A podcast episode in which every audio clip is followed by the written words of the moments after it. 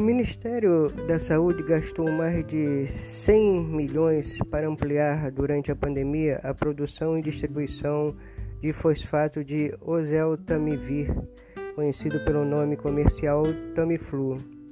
A pasta recomendou em maio do ano passado que o medicamento fosse administrado em todos os quadros de síndrome respiratória grave, né?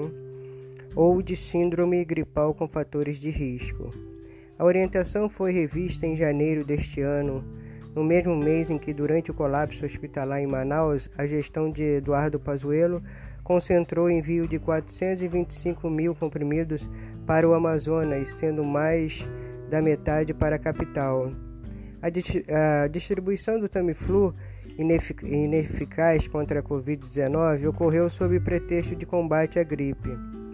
Especialistas afirmam que o Tamiflu costuma ser requisitado nas estações de aumento de casos de gripe, já que atua contra o vírus é, influenza A e B, incluindo o HN1, cujo surto global em 2009 to é, tornou o medicamento mais conhecido.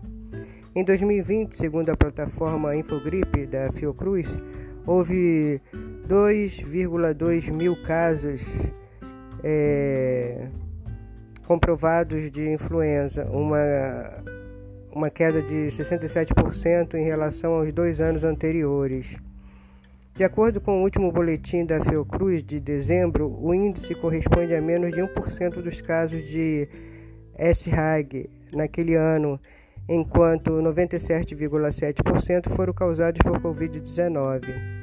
Ainda assim, o governo federal encomendou à Fiocruz e à farmacêutica Roche um total de 20,8 milhões de comprimidos de Tamiflu após o início da pandemia e distribuiu quantidade semelhante a estados e municípios de janeiro a dezembro. A última distribuição para o Amazonas, feita no dia 12 de janeiro de 2021, em meio à fase mais crítica da falta de insumos hospitalares, quase igualou o total de comprimidos recebidos pelo Estado em 2020. Na mesma data, foi assinado no Ministério da Saúde um parecer técnico que revogou a orientação excepcional do uso de fosfato de oseltamivir durante a pandemia da Covid-19, retomando o protocolo para influenza.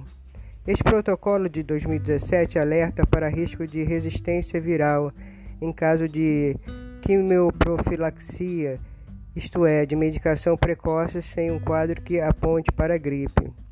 Até fazer esta revisão, o governo orientava o uso de Tamiflu em todos os casos de síndrome respiratória grave, conforme o parecer técnico número 67, publicado em 15 de maio de 2020.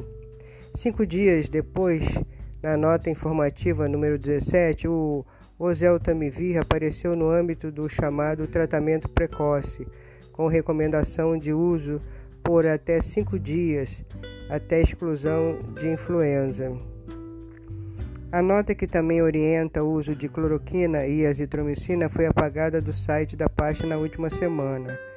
Ao Globo, a Prefeitura de Manaus informou ter solicitado 250 mil cápsulas de Tamiflu em janeiro, seguindo as diretrizes do governo federal.